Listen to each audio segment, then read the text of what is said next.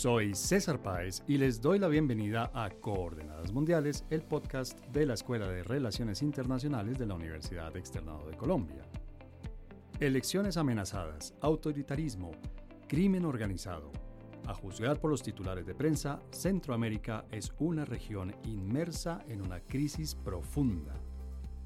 Si bien el promedio regional de 25 homicidios por cada 100.000 habitantes es relativamente alto, para tener una referencia, en Colombia este indicador es de 26.5 por cada 100.000. La verdad es que la situación de los más de 47 millones de centroamericanos es bien diversa. Por ejemplo, si analizamos individualmente la violencia en los países de la región, encontramos diferencias grandes. En Costa Rica, con una población estimada de 5.233.000 habitantes, ocurrieron 12.1 homicidios por cada 100.000 habitantes en 2022. En su vecino Panamá, con 4 millones y medio de habitantes, ese indicador llegó a 11.32 durante el mismo año. Por su parte, los 17.1 millones de guatemaltecos sufrieron 17.30 asesinatos por 100.000 habitantes. En contraste, derivado de las políticas de mano dura del recientemente reelecto presidente Bukele, El Salvador tiene un nivel de tan solo 7.8 homicidios por 100.000 habitantes, lo que lo hace uno de los países más seguros no solo de la región, sino del continente. Si estas diferencias en la seguridad ciudadana hacen impreciso un análisis de nivel regional, la estabilidad política y especialmente la fortaleza de la democracia y sus instituciones obligan a estudiar individualmente la situación de cada uno de sus países. Como lo oirán en este episodio, Costa Rica sigue siendo una democracia funcional con instituciones fuertes.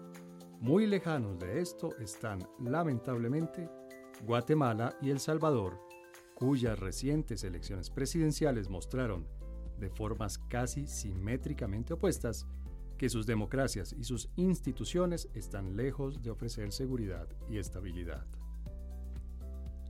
Para analizar la situación de la región, cuáles son los factores que marcarán su suerte, cuáles son los actores que protagonizarán su devenir y qué consecuencias pueden tener sus procesos políticos y sociales en las relaciones intra e interregionales, nos acompañan desde San José Sharon Camacho del Centro de Investigación y Estudios Políticos de la Universidad de Costa Rica y desde Bogotá Miguel Gómez de la Pontificia Universidad Javeriana y Rodolfo Colalongo de la Universidad Externado de Colombia.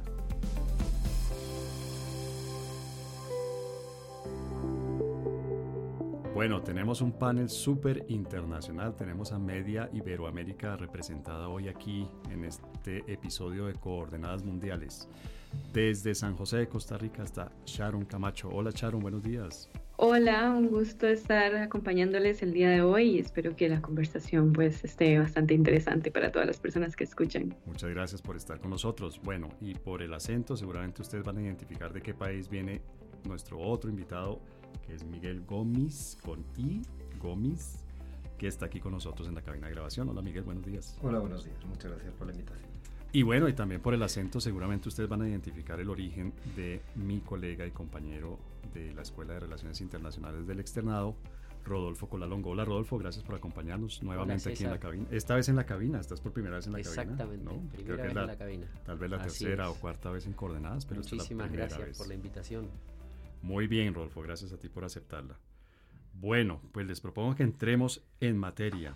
Es las noticias que nos llegan desde la región de Centroamérica, desde los diferentes países de Centroamérica, son, no sé, son preocupantes, por decirlo menos, digamos, excepto tal vez tu país y Panamá. La mayoría de los países centroamericanos son el origen de, eh, de noticias que tienen que ver con problemas políticos, que tienen que ver con problemas de seguridad, incluso que tienen que ver con problemas de la naturaleza. Tú que estás allá, obviamente, que estando eh, sobre el terreno tienes la ventaja de tener el contacto directo con la realidad y además de, obviamente, ser de allí. ¿Cómo podrías describir la situación actual de Centroamérica? ¿Cuáles son, digamos, los, los procesos, los fenómenos que en tu juicio eh, son los que están determinando la realidad centroamericana en este momento. Sí, eh, bueno, en Centroamérica eh, venimos de este fin de semana que fueron las elecciones locales en Costa Rica, además eh, este proceso de reelección de, Nayib Bukele, que ha sido pues noticias por esta reelección inconstitucional y si bien también hubo elecciones el año pasado en Guatemala. en este caso, quizá para, para poner sobre la mesa la región centroamericana, a mí me parece que mm, pensar Centroamérica hay que hacerlo siempre de la posición geográfica que ha tenido la región, que algunos em, geógrafos en, Costa Rica mencionan que es lo que la, articula como región y hace que todavía podamos llamar la región por la heterogeneidad que tiene en, sus diferentes dimensiones. Em, yo creo que en este momento estamos viendo estos resultados en cuanto a un proceso de consolidación o no consolidación de estados de derecho con instituciones débiles y una eh, división de poderes también compleja que eh, pues se ha desencadenado en un descontento y en un desalineamiento político, al menos para el caso de Costa Rica, que es uno de los factores más importantes que estamos viendo en este momento. Eh, y también pues estas instituciones que son fácilmente cooptadas por diferentes, principalmente por la corrupción y el crimen, el crimen organizado. Y que pues esto aunado a los niveles de pobreza, desigualdad y de un Estado que con poca capacidad para penetrar todo el territorio, eh, pues está generando, ¿no? Eh, pues esta es, o mantiene esta historia de convulsión y de desestabilidad política y social en la, en la población. Entonces estamos a, en, un momento un poco de expectativa hacia lo que puede pasar con los diferentes, eh, con estas diferentes situaciones que he mencionado antes. Miguel, Sharon privilegia obviamente todos los procesos políticos y dentro de ellos el proceso electoral al que volveremos dentro de unos minutos. ¿Tú crees que hay otro factor que tengamos que tener en cuenta para entender bien lo que está sucediendo en Centroamérica y el Caribe? Bueno, a ver, yo creo que aquí hay que eh, mencionar que, digamos, yo no sería tan pesimista sobre la, situación de la región.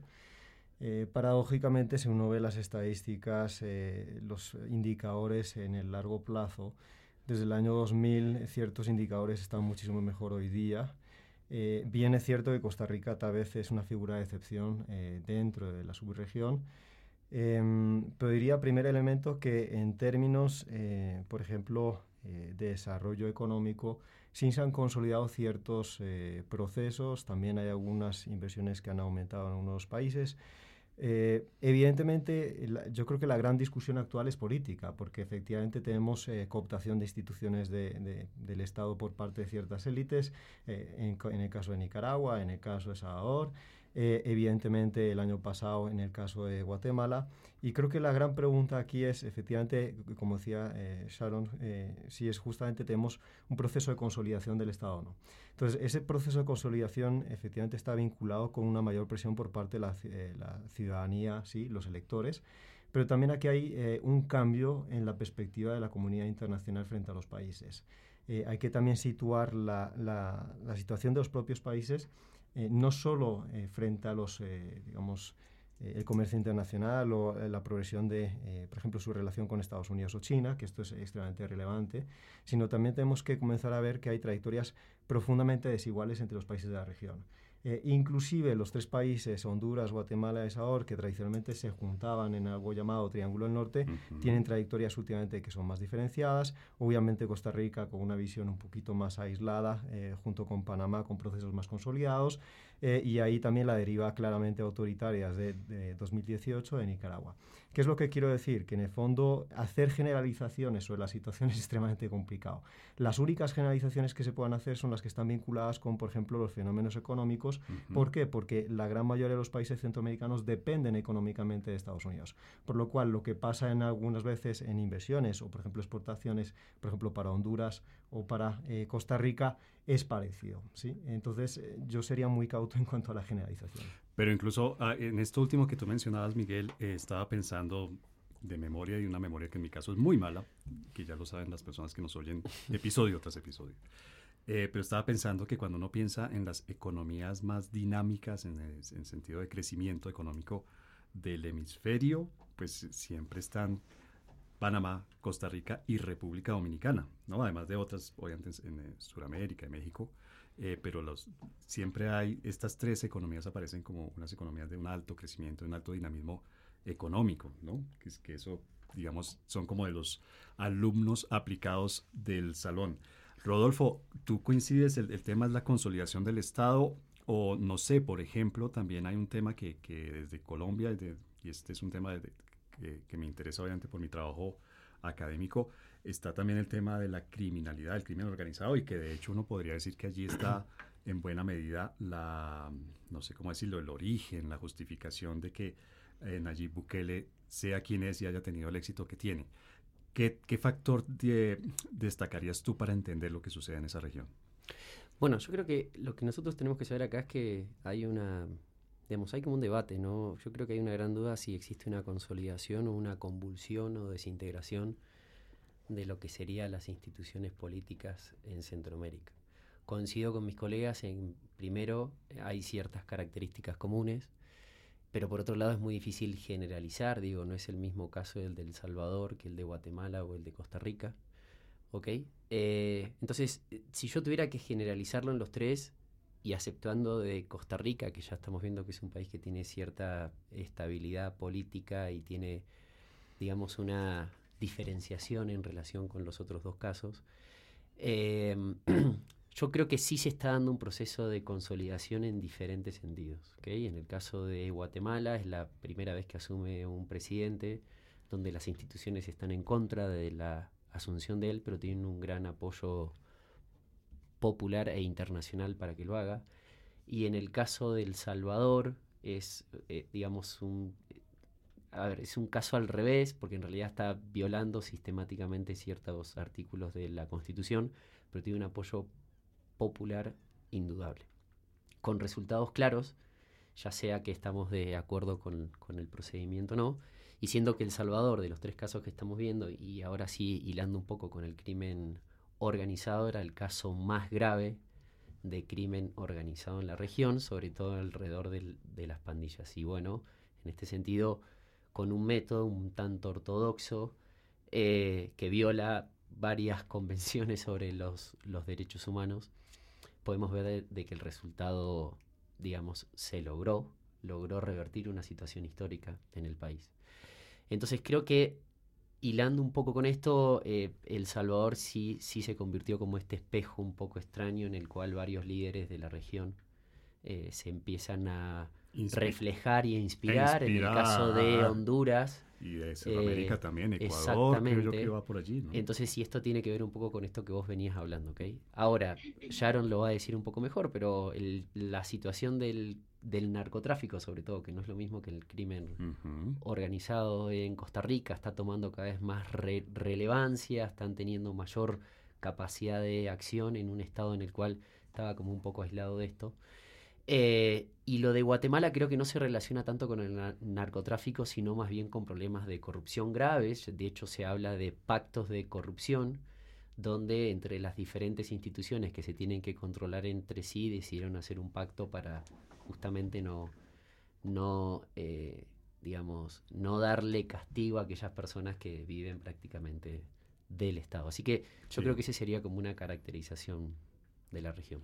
Sharon, obviamente el contexto permite eh, darle sentido a lo que sucede en la actualidad. Es decir, en la actualidad uno puede ver tal vez unas fotografías, pero no la película completa de lo que ha venido sucediendo en los últimos años.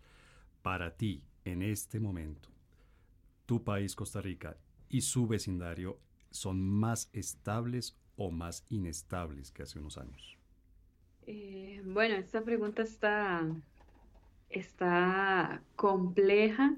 Em, al menos, por ejemplo, lo que hemos escuchado del caso de Guatemala es que ahora empieza pues, un proceso de transición em, con un apoyo, si recordamos, en, en, octubre pasado tuvimos el vecindario llamábamos, decíamos, en llamas, estaban las protestas en, en Guatemala, estaban las protestas contra em, esta concesión que se dio a, eh, en Panamá eh, para la extracción de cobre, que también duró varias semanas, y en Costa Rica también teníamos protestas que se denominaron em, pues, manifestaciones, de la manifestación de diferentes sectores, que articulan, que fueron, a ver, un evento que desencadenó luego eh, la articulación de diferentes sectores en descontento por otras situaciones.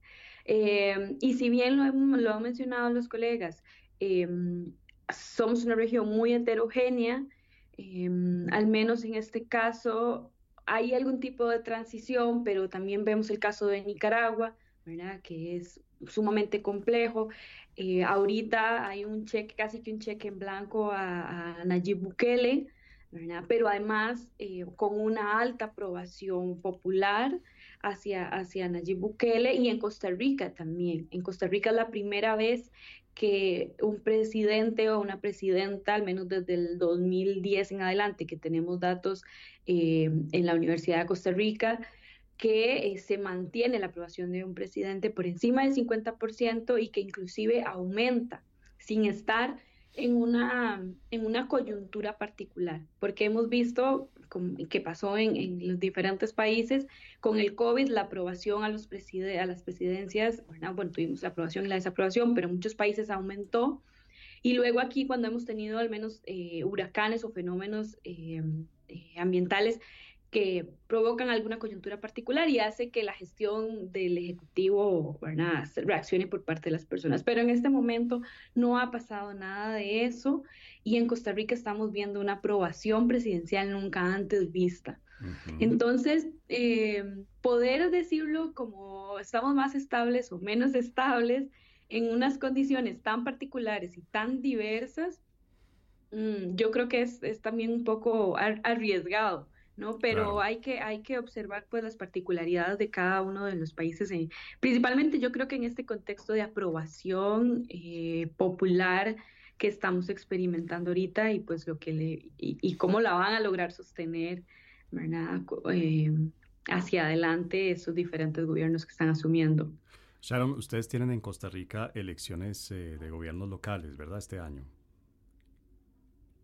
Las tuvimos justo el domingo, este domingo que pasó. ¿Y los resultados de esas elecciones reflejan de alguna manera lo que tú nos estabas contando de la alta aprobación del presidente actual? Particularmente, em, lo que pasa es que el presidente Rodrigo Chávez llega con un partido político y este ha tenido una división importante donde hay por lo menos otros dos partidos políticos que surgen después de que Rodrigo Chávez llega al poder en el 2022, que se relacionan con el presidente. Inclusive le dicen los partidos eh, rodriguistas y entonces hubo una confusión muy importante por parte de la población por cuáles son estos partidos. Además, Costa Rica tiene una historia bipartidista importante donde eh, entonces la asociación con estos otros partidos y los nombres eh, cuesta un poco eh, pues identificarlos. Y hubo una importante confusión, además de que en Costa Rica estas elecciones locales entró a regir la ley de paridad de género horizontal y vertical y em, dos de, estos partidos no pudieron en la mayoría de alcaldías inscribir sus candidaturas a alcaldía y regidurías por no cumplir con la paridad de género. Entonces, estos partidos eh, no pudieron competir en elecciones municipales, al menos para los cargos de alcaldía, eh, que vendría siendo, digamos, como este, este, este puesto al que se le da más, más importancia, ¿verdad?, eh, a nivel local. Y entonces lo que hemos visto es que hubo quizá una, se desaprovechó la posibilidad de establecer una base territorial por parte de ese partido, eh, que las personas, hicimos observación electoral, sí llegaban buscando el partido, el partido de, Rodríguez, de Rodrigo Chávez, inclusive de una diputada que es, sumamente mediática en cuanto, en cuanto a, ahora son dos figuras, Rodrigo Chávez y Pilar Cisneros, además pero no estaban en las papeletas. Entonces no vimos reflejado esto justamente. Ok, ya entiendo. Fue un tema, digamos, más de la mecánica electoral que de, que de las intenciones del electorado. Exactamente, es justamente, eh, pues no lograron estar. Sin embargo, lo que hemos visto es que a estos partidos que surgen, eh, que han surgido en las últimas elecciones nacionales, les está costando mucho establecer sus bases territoriales y em, eh, de alguna manera quitar a estos partidos tradicionales del bipartidismo que sí tienen un anclaje territorial importante, a pesar de que estos sí tuvieron un, eh, digamos, un golpe fuerte en estas elecciones municipales. Bien, Miguel, Guatemala, vamos a cambiar obviamente de país, tenemos que, estamos tratando de, ver eh, el panorama regional, yo concuerdo y creo que porque ustedes mismos me han dicho acá, eh, todos concordamos en que esta mirada regional no es la más indicada porque hay una gran diversidad entre un país y otro. Entonces cambiemos de país, miremos la realidad de Guatemala, vimos un poco este cambio, esta posesión presidencial, eh, esta especie de opereta que se dio con la posesión presidencial. Decirlo como opereta antes restarle un poco la importancia a lo que sucedió, pero ¿qué vamos a ver en el gobierno del nuevo presidente guatemalteco? Vamos a ver este, este, este mm, este cruce de poderes, vamos a ver esta especie de pulso que se da, choque de trenes, eso va a llevar a la inacción, a que no, realmente es un gobierno que no va a poder hacer mucho, o por el contrario, esta es una situación que ya se superó y efectivamente lo que hay es un nuevo gobierno que va a poder realizar sus propuestas. Bueno, yo creo que retomando un poco lo que estábamos diciendo, em, a mí me gusta tomar el análisis actual a partir de lo que lo que ha sido. Guatemala es un país que viene de gobiernos profundamente eh, cuestionados, eh, como se ha dicho anteriormente, con lo que se llamó pactos de corruptos, eh, que evidentemente fueron combatidos por una institución ad hoc que venía de la mano de un acuerdo entre Guatemala y la ONU, que fue la CICIG, una institución justamente que al principio había sido diseñada para luchar contra las redes criminales y que terminó luchando contra la corrupción. Perdón, y una nota anecdótica, nuestro actual ministro de Defensa hizo parte de esa comisión. Sí, claro, estuvo trabajando ahí.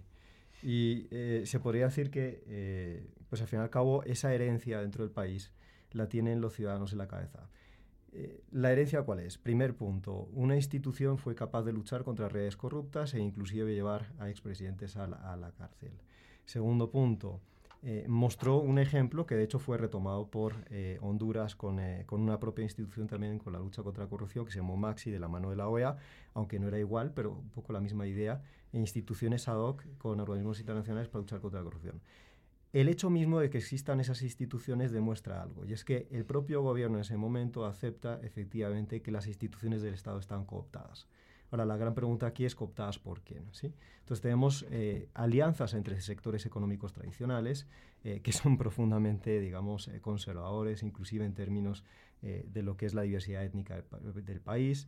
tenemos alianzas de estas élites económicas con élites políticas tradicionales, pero también una permeación de redes delictivas, entre ellas, por ejemplo, corruptas con aduanas o, por ejemplo, narcotráfico. ¿Por qué esto es, este, este escenario es importante? Porque esa cooptación de las instituciones es justamente la que el nuevo presidente tiene que deshacer. Y entonces, claro, cuando uno habla de eh, asumir el poder, pues efectivamente tiene un mandato político, un político, pero llevar a cabo políticas públicas con eh, un legislativo donde uno no es mayoritario porque Semilla tiene solo 23 asientos o curules, pues al fin y al cabo va a ser extremadamente complicado. Eh, primero, sacar políticas públicas ambiciosas. Segundo, va a ser un trabajo de largo aliento eh, digamos, sanear esas instituciones, porque se podría decir, eh, y creo que pues no sería exagerado decirlo, que eh, las instituciones de, Guatemala son de las que uno podría decir que son más cooptadas por ciertas infraestructuras, digamos, redes clientelares. Entonces, desmontar eso no se hace en un año, ni siquiera en cuatro. La, la CECIG lo intentó durante más de diez y, y, al fin y al cabo, por ser excesivamente ambiciosa y exitosa, eh, su mandato terminó. Entonces, lo interesante de esto es que Arevalo, eh, al fin y al cabo, lo que tiene es, primero, una legitimidad histórica, porque es una figura que tiene una trayectoria histórica eh, por su padre, pero también aquí tiene fuerte apoyo indígena. Y eso es algo importante en el caso guatemalteco, la activación de la movilización indígena el año pasado, especialmente con bloqueos de carreteras, eh, enfrentándose a la institucionalidad cooptada, en este caso la Fiscalía, demuestra efectivamente que la población no solo no está dispuesta a volver a plegarse una vez más ante esas redes, sino que al fin y al cabo que eh, ha puesto un punto, eh, un punto de quiebre, digamos una línea roja, donde ya no están dispuestos a aceptar más esas prácticas. Por eso digo que al fin y al cabo cuando la gente dice que el, escenario es muy pesimista, diría, no, es, es profundamente positivo, porque al fin y al cabo tenemos una maduración de la sociedad que impulsa una modernización política. Evidentemente aquí viene algo esencial, es la componente demográfica de Guatemala nada tiene que ver con la del resto de América Central. Eh, la componente indígena evidentemente es un problema irresuelto históricamente, con racismo estructural evidentemente. Y también aquí tasas de natalidad, por ejemplo, de ciertos sectores, entre ellos los indígenas, que nada tienen que ver con las tasas, eh, digamos, de natalidad de otros países. De hecho, Costa Rica tiene problemas, eh, bueno, digamos, está muy adelantada en la transición demográfica, cosa que no es el caso de Guatemala, además de que Guatemala es un país que sigue siendo profundamente rural. Entonces, para intentar sintetizar, eh, va a ser muy complicado llevar a cabo políticas públicas, sobre todo por las características de, ese choque de trenes que usted decía, pero también por las, eh, digamos, herencias que se tienen inclusive a nivel regional y los poderes que muy rápidamente también, digamos, esos poderes que muy rápidamente también pueden eh, volver a recuperar, digamos, influencia o capacidad de respuesta. Y aquí hago un análisis y termino con esto. Nosotros no podemos simplificar el análisis de lo que pasa en Salvador o en Guatemala solo a partir de discusiones de derivas autoritarias o cooptaciones del Estado. Esas son definiciones politológicas eh, antiguas que no explican la complejidad de lo que está pasando. Lo que está pasando en países como Guatemala, Honduras o Salvador son cosas muchísimo más sofisticadas. Inclusive en Colombia, donde de repente vemos que las propias instituciones del país son instrumentalizadas, ¿sí? como dirían los gringos, weaponized, por ciertas eh, esferas para luchar contra eh, la modernización política y económica. Pero tú compartes esa, esa mirada, o más bien ese llamado de atención sobre la complejidad de lo que sucede eh, en el caso de El Salvador. Rodolfo, ¿tú crees que en El Salvador es, es, es, de, digamos, no es fácil explicar lo que sucede con Bukele? O más bien es, digamos, Bukele es un producto de una situación desesperada y con su estilo personal y con una sagacidad que yo creo que está fuera de concurso, sagacidad política, sagacidad comunicativa, logró cooptar las otras ramas del poder y asegurarse la continuidad. Yo creo que no, yo creo que realmente acá hay una complejidad muy similar a la que, la, la que nos explicaron recién en relación con Guatemala y además porque tienen, digamos, es cierto, uno tiene que irse un poco al pasado para entender este presente, o sea, para saber por cómo Bukele llegó al, al poder. Eh, y, digamos, si uno se da cuenta, El Salvador fue uno, Centroamérica en general y El Salvador en, en, particular, fue un producto de la Guerra Fría, ¿no? Entonces, cómo estas disputas geopolíticas se fueron dando. Hubo una disputa muy fuerte que terminó en una guerra civil la guerra civil terminó con un, acuerdo en la década de los 90 más o menos, y un acuerdo que es, realmente los salvadoreños no lo quisieron en líneas generales, sino que fue impuesto, y esto generó una transformación del conflicto interno que no dio una solución a lo que venía pasando, ¿ok? Entonces las situaciones de desigualdad e, económica, por ejemplo, de inseguridad, no se modificaron con el acuerdo, ¿ok? Hubo un bipartidismo donde entre los dos grupos más o menos se repartieron el Estado y fueron una transición de gobierno que les permitía a ellos poder hacerse con el poder. Y posteriormente vino otra cosa, y yo creo que eso es uno de los pocos temas que no se habla mucho, y es que la situación de pandillas en El Salvador, en el fondo no es responsabilidad de El Salvador, y esto es cierto. Las pandillas surgen en Los Ángeles, ¿ok? Y es a partir de la política norteamericana de decir los, los, pandilleros que existen acá los vamos a devolver a sus países de origen, donde El Salvador comenzó a recibir una gran cantidad de salvadoreños que en Los Ángeles eran pandilleros. Entonces comenzaron a trasladar esta dinámica a lo que es El Salvador. Y yo creo que este contexto, explicado de manera general, obviamente, nos permite a nosotros entender en el, en el espacio y en el lugar en que surge un personaje como Bukele, digamos. hay Una situación de inseguridad extremadamente compleja. Esto es real, era considerado uno de los países más inseguros del mundo, según la cantidad de muertos que tenía cada 100.000 habitantes. Y las pandillas tenían una suerte de ocupación territorial por un lado y de participación política por el otro, porque la única manera de poder generar espacios de paz y de seguridad era negociando con los diferentes jefes pandilleros. Entonces esto llevó a una situación de una inestabilidad estable entre dos sectores, uno político y un pandillero, que en la, en la dinámica de poder generar algunos espacios de paz se generaban negociaciones que cuando culminaban terminaban con mayor cantidad de muertes, de secuestros, extorsiones y demás. En este contexto es donde surge un líder como Bukele, que inicia con la promesa de decir vamos a, a terminar con la inseguridad que existe en el país. Y lo logró, me insisto, con mecanismos poco tradicionales, incluso en muchos casos anticonstitucionales, pero con resultados claros. Y creo que es en el fondo lo que nosotros estamos viendo un poco acá, y es la institucionalidad no puede estar de espalda a las necesidades del pueblo. Creo que esto es un mensaje bastante claro. Con lo de Arevalo funciona de la misma manera en otro contexto, ¿ok? El tema grave en Guatemala era la corrupción y Arevalo llegó diciendo vamos a terminar con la corrupción en el país y el mecanismo y el procedimiento sería este. Yo creo que en el caso de Bukele va por un caso similar. O sea, el gran problema que tiene nuestro país es la inseguridad causada por los pandilleros. Por lo tanto, necesitamos tener todos los mecanismos legales necesarios para poder llevar acciones concretas para acabar con la situación que se está dando.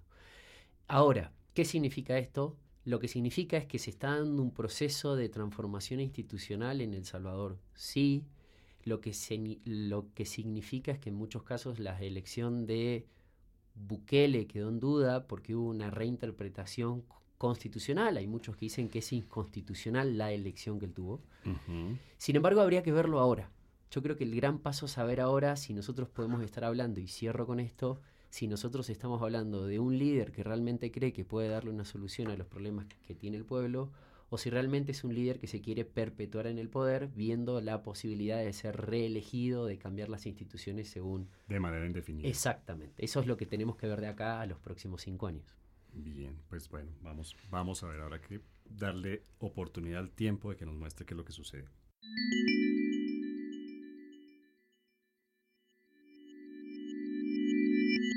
Bueno, en el primer segmento de este episodio vimos cuáles fueron como las corrientes más, eh, cuáles son las corrientes, cuáles son los factores más importantes que determinan lo que está sucediendo en Centroamérica en la actualidad. También hablamos de algunos de los protagonistas de lo que está sucediendo.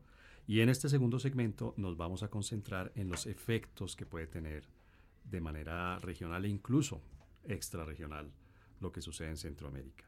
Sharon, en términos de las relaciones dentro de la región, ¿cómo están las relaciones hoy en día? ¿Hay tensiones? Por el contrario, las relaciones son cordiales a pesar de que hay diferencias ideológicas en por lo menos dos o tres de los gobiernos, diferencias grandes ideológicas en por lo menos dos o tres de los gobiernos de los países de la región, o por el contrario, las relaciones hoy son, digamos, armoniosas y funcionales.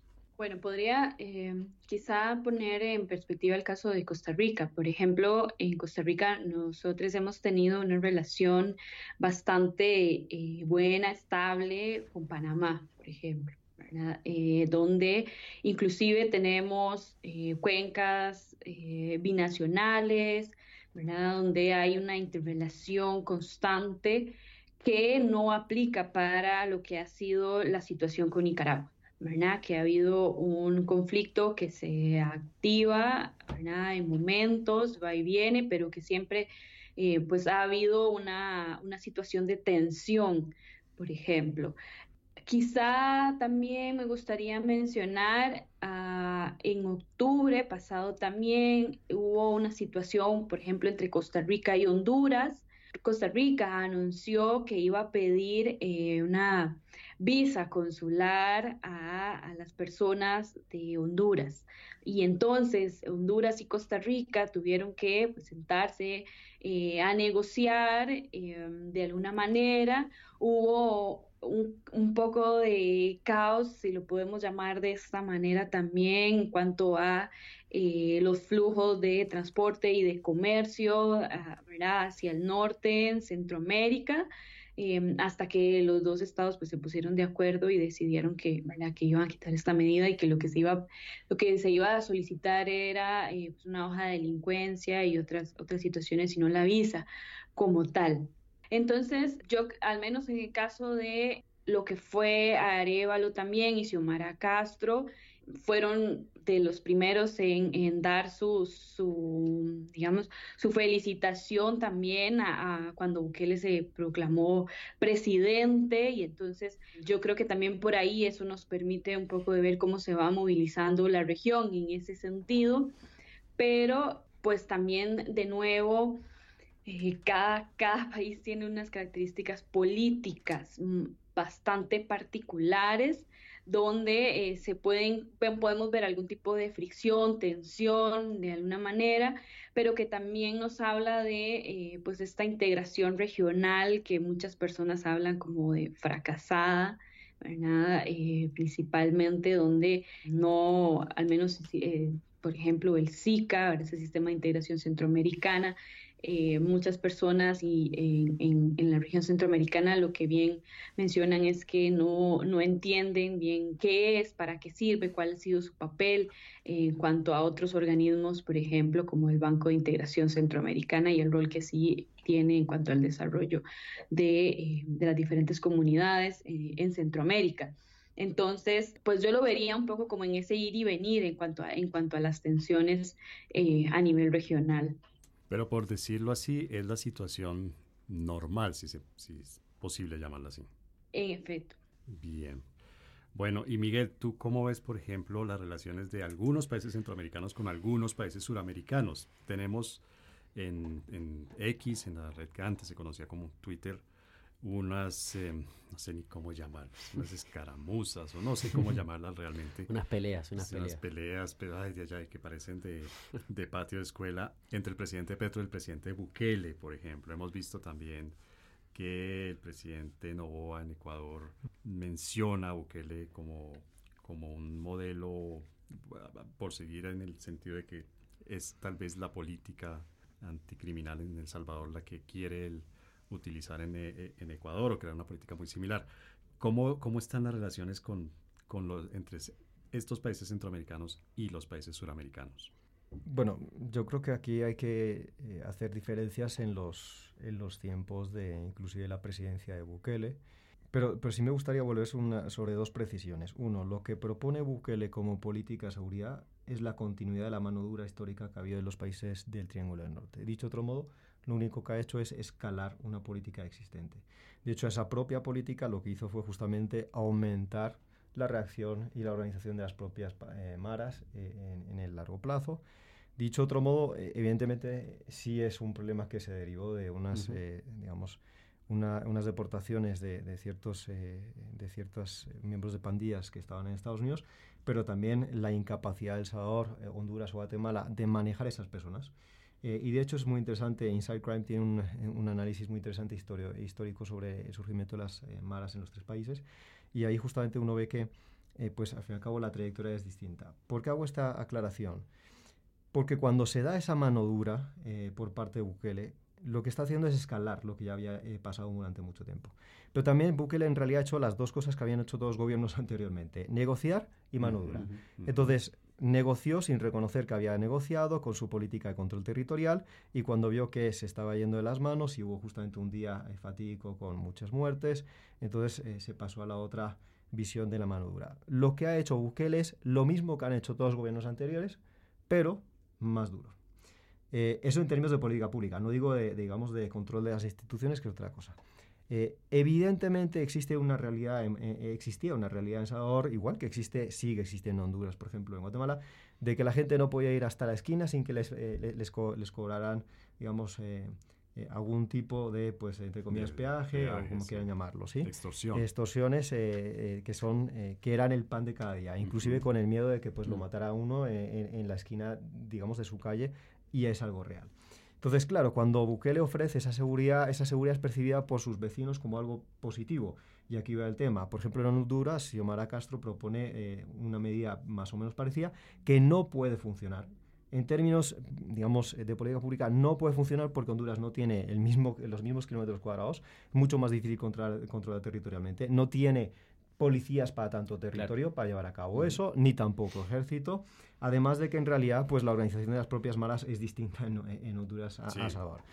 Eh, ¿Por qué digo esto? Si, me permites, ese es un error común, ¿no? Suponer que las, que las maras que comparten el mismo nombre son la misma organización. En realidad, más allá del nombre, no comparten nada. No son, digamos, una organización en ese sentido transnacional. Son transnacionales en ciertos elementos y en otros no. Simbólicos la mayoría, ¿no? Sí, pero ¿por qué, digamos, dicho todo esto, por qué, digamos, el, tema de la, seguridad es lo que ha dotado de popularidad a Bukele y Bukele entonces ha tenido un primer momento donde ha sido denostado a nivel internacional por organismos, digamos, eh, de, de, la sociedad civil que están alarmados por la deriva, digamos, de la violación de los derechos humanos, que evidentemente es real, ¿sí? Eh, dicho sea paso, a mí me parece súper interesante el tema de la, la que es el Centro de Confinamiento al, Terrorismo, porque lo que demuestra hasta cierto punto es una deshumanización de, las maras y de los, de los, criminales, independientemente de la gravedad o la diversidad de crímenes o delitos que hay. No distingo entre estas personas, son todos lo mismo, los deshumanizo y, los, y les retiro sus derechos. Tienes un tatuaje, se acaban tus derechos y civiles y políticos y jurídicos. Tal cual. Con juicios de... ¿cómo, ¿Cómo mezclan esto con el terrorismo, ¿no? Y esto mm. pues, daría para, para, otra cosa, pero también es un elemento que juega mucho. Sí, sí, claro. Y ahora que lo planteaba Miguel así en términos de modelos y de imitaciones que nos salen también hace ya más de, no sé, 14 años tal vez, aquí el presidente Álvaro Uribe le estaba yendo muy bien con su política de seguridad. Fue la inspiración que hubo para el presidente de ese momento, Felipe Calderón, en, eh, en México. y realmente la copia no salió para nada bien. Eh, Rodolfo, ¿cómo ves tú el tema en, las relaciones entre países suramericanos y centroamericanos? Por ejemplo, uno podría, esto obviamente tiene algo de especulación, pero creo que no está tan, no, no está tan insensato. Uno podría prever una especie de eje de gobiernos de derecha que arranque en El Salvador y termine en Argentina con el presidente Milei. ¿Podría haber algún tipo de alineación y en ese sentido crear una especie de frente de, integración o de coordinación de políticas? No, yo creo que no. Yo creo que, mm, primero porque estamos hablando de contextos y realidades que si en Centroamérica entre sí son diversas, diferentes, si las trasladamos a la región, o sea, a Sudamérica, las diferencias son mayores y los contextos son otros. Creo que en la región sudamericana hay problemas de seguridad, pero no se relacionan directamente con los mismos problemas de seguridad que tienen en Centroamérica. No tienen nada que ver. ¿okay? Son totalmente diferentes en todos los sentidos. Por ejemplo, ni, ni siquiera en Colombia, con sus grandes problemas de seguridad que tuvo y que sigue teniendo, tiene lógicas pandilleras como las que pueden existir en Centroamérica, que es el principal foco de tensión en seguridad que hay. Entonces, en este sentido, no creo que existan paralelismos o, o intentos de copiar estrictamente lo que Bukele está llevando a cabo en El Salvador. Sin embargo, sí hay ciertos conceptos que, que funcionan y que se trasladan no solo a, la región, sino incluso al resto del mundo y que tiene que ver con esta cuestión de decir, bueno, a ver, la ciudadanía está cansada con los problemas de seguridad que tiene, ¿ok? Por lo tanto, es el Estado quien debe darle una respuesta a esto. Y en general, los presidentes que tienen características similares a la de Bukele tienden a tomarse esto de manera personal, entonces a requerir mayores, por ejemplo, eh, poderes, ¿ok? Para poder hacer ciertos cambios en la legislación vigente que le dé mm. instrumentos para combatir los problemas de seguridad que existen. Un rasgo súper típico de lo que uno llama mesianismo. Exactamente. Entonces, es posible que esos sean los rasgos que se comparten en la región, o sea, que hay ciertos líderes que estén mirando con buenos ojos las medidas que Bukele está tomando en El Salvador para poder solucionar los problemas diferentes, pero de seguridad también, que se viven en la región. ¿ok?, eh, pero también, por otro lado, nosotros nos damos cuenta que, a ver, yo acá creo que quiero hacer un, paréntesis, pero, digamos, si, si no somos personas que conocemos sobre la realidad de Centroamérica, algunos más que otros, a veces es muy difícil para la población en general decir, bueno, Centroamérica, ¿qué países hay? ¿A dónde están? Y creo que un poco la nueva realidad que está viviendo en Centroamérica sí permitió posicionar a ciertos países como Guatemala, por ejemplo, como El Salvador, como Honduras, y por ahí darle una visibilidad internacional que antes no tenían. ¿ok? ¿Y por qué lo digo esto? Porque si uno se da cuenta aún hoy en nuestras realidades sudamericanas, la realidad que nosotros conocemos de Centroamérica hoy en día se resume a básicamente un lugar y es El Salvador, Bukele. Es como que si uno habla en líneas generales y dice, bueno, si al presidente Petro le decimos, si a Milei y demás decime en Centroamérica que hay, te dicen Bukele El Salvador. Bueno, Esto implica... yo creo que mi ley posiblemente mencione a Ortega. Exactamente, bueno, Ortega y no con mucho cariño, creo que lo menciona con mucho cariño. Lo que te quiero decir es que estos fenómenos sí generan un magnetismo en este sentido para decir, bueno, yo de Centroamérica, de lo que me puedo ocupar, estamos hablando en líneas generales, ¿ok? No estamos hablando en líneas ni particulares, ni técnicas, ni, ni diplomáticas tampoco, pues sí estamos hablando en líneas políticas. Entonces, como habías dicho, dos, dos casos claros. Un ejemplo como a seguir o cosas buenas, Bukele, un ejemplo de lo que no se debe hacer, Ortega. y ahí nos quedamos. Ese sería como la lógica con la que se maneja. Un ejemplo por seguir Bukele, un ejemplo para no seguir Bukele. Bukele. Muy bien, bueno, creo que esto nos da una idea de lo que todo lo que está sucediendo en Centroamérica afecta no solamente a la región, sino también a América del Sur. Solamente para tenerlo claro y cualquiera de, los, de las tres personas que estemos hoy invitadas eh, me quiere dar la respuesta, no va a pasar de la, de la retórica de Twitter, de la retórica de X, el enfrentamiento entre Gustavo Petro y Nayib Bukele. Bueno, yo me doy cuenta que no, me, no, he contestado la pregunta anterior. Hice una parte enorme. Si lo puedes hacer, voy a hacer súper corto. resumida, muy sintética, te agradezco. Súper corto. Lo que quiero decir es que en primer momento Bukele es denostado en la comunidad internacional. En, su momento, en un segundo momento es admirado. Y Bukele, cuanto más lo denostaban y lo criticaban, más se envalentonaba, porque iba teniendo mejores resultados y además le tenía ya un legislativo que lo podía apoyar. ¿Qué quiero decir con esto? Pues que al fin y al cabo los que están admirando Bukele dentro en, la región, sí, no solo en Sudamérica, eh, se les olvida que las instituciones centroamericanas dentro de los países centroamericanos son particulares. El, legislativo tiene unas relaciones eh, con el ejecutivo particulares y eso no puede funcionar de la misma manera en un país eh, suramericano. Tampoco el control territorial no puede funcionar en esos términos. Dicho otro modo, eso ya se ha dicho, esa admiración en el fondo tiene que ver con, digamos, el coraje o, digamos, se podría decir, eh, el atrevimiento que ha tenido para llevar a cabo ciertas cosas independientemente del juicio de la comunidad internacional. Y eso es lo que ha generado cierto, eh, cierta admiración en algunos líderes, ¿sí? Donde dicen, bueno, por fin ya no tengo que hacer lo que me dicen que yo tengo que hacer. Ya no sigo reglas, sigo mis propias reglas. Inclusive ya no importa justamente el tema de digamos, eh, en temas diplomáticos, y ahí voy al tema de Petro, no importa realmente que Petro diga eso, porque al fin y al cabo Petro se puede permitir eh, decir, eso porque realmente Colombia es un país que le da casi la espalda a Centroamérica, y unas cuantas inversiones, pero es impresionante cómo Colombia le da la espalda a Centroamérica en términos diplomáticos, en términos comerciales. Y al Caribe, obviamente. Adicionales, sí, sí indiferencia al Caribe. y mira, perdóname, yo tengo una, eso también es corto, pero bueno, ya, ya que estamos en el tema. Yo creo que el gran debate ahora es saber qué hacemos con las instituciones y las instituciones qué rol tienen que cumplir. ¿Tienen que controlar al poder político? ¿Tienen que generar un equilibrio en el poder? ¿O tienen que permitirle a un gobernador darle gobernabilidad? Y ese es el gran debate que nosotros tenemos. solucionar problemas. En el salva. Exactamente. Mm. Si nosotros queremos solucionar problemas directos, sabemos que las instituciones como controles de, mm. de, poder no te dan las herramientas necesarias para hacerlo.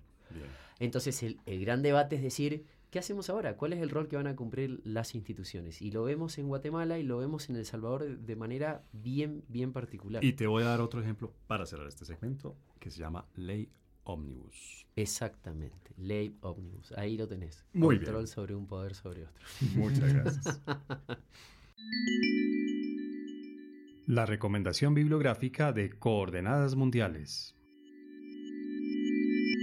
Bueno, estamos en nuestro micro segmento, pero que a mí me encanta este micro segmento de coordenadas mundiales, que son las recomendaciones. Sharon, ¿tú qué le recomendarías a la gente que nos escucha y quiere entender mejor Centroamérica? Quiere entender qué es lo que está pasando, cómo llegó Centroamérica a la situación en la que está, y quiere tal vez tener elementos que le permitan hacer algún tipo de pronóstico de lo que puede suceder. ¿A dónde los enviamos? ¿A ver qué serie, qué película, a leer qué libro, a, no sé, a seguir qué portal o qué cuentas de internet? Bueno, a mí me gustaría eh, pues recomendar otro podcast eh, que justamente es producido por la Universidad de Costa Rica y eh, el, podcast se llama Centroamérica, el presente y sus pasados y es, eh, pues es dirigido y narrado por dos importantes historiadores de, ¿verdad? que tienen un recorrido importante sobre Centroamérica, Víctor Hugo Acuña y Héctor Lindo, y pues los diferentes episodios justamente nos permiten ir a esa, a esa historia de, ¿verdad? que nos permite justamente entender el, pasado para interpretar lo que está sucediendo hoy y ver como hacia el horizonte para, para tener una mejor perspectiva, que por ahí yo creo que hay una clave importante para, para entender la realidad. Sharon, ¿puedes por favor repetir el, el, nombre del podcast y si tienes el dato de en qué plataformas lo puede encontrar la gente? Se llama Centroamérica, el presente y sus pasados de Víctor Hugo Acuña y Héctor Lindo. Y em, está en Spotify. Perfecto, Sharon. Muchas gracias por esa recomendación. ¿Tienes alguna otra por ahora? No, sería por ahora. Perfecto, muy bien. Miguel, ¿tú qué recomiendas? Bueno, yo la verdad es que estaba, estaba dándole vueltas a qué recomendaría y, me doy cuenta que todo es bastante académico. Em, sobre la realidad eh, digamos, de los fenómenos eh, sociopolíticos, eh, demográficos, etcétera. Estaba pensando justamente en, Costa Rica existe una institución que publica algo llamado El Estado de la Región. Es una colección que me mm. parece muy buena, muy acertada, porque también hacen análisis muy asequible que no es para especialistas. Es una buena fuente de información. Centroamérica, el eh, se llama Estado de la Región. El Estado de la Región. ¿Y, lo puede uno conseguir? ¿Cómo, cómo lo encuentra? Online se puede conseguir, pero también eh, existe en, en, escrito. O en papel. Sí, se puede conseguir impreso. Muy bien, esa es tu recomendación. Eh, sí, tendría más, pero pues en realidad sería muy largo. La próxima vez voy a ampliar esto. ¿Qué plato típico recomendaría? Rodolfo, ¿cuál es tu recomendación? Mira, yo hay un libro que hace poco salió que se llama El populismo en América Central, de ediciones siglo XXI y que más o menos hace un estudio sobre este fenómeno en Centroamérica. Eh, se consigue de manera digital o se puede comprar el libro en físico y en Centroamérica, sobre todo en Costa Rica, ya está disponible para la compra, en Colombia también. Así que creo que es un buen libro como para poder iniciar sobre estos fenómenos que están pasando en la región. Repítenos por favor el título el populismo en Centroamérica, en América Central, perdón. El populismo en América Central de ediciones siglo XXI. Perfecto. Muchas gracias a los tres por sus recomendaciones.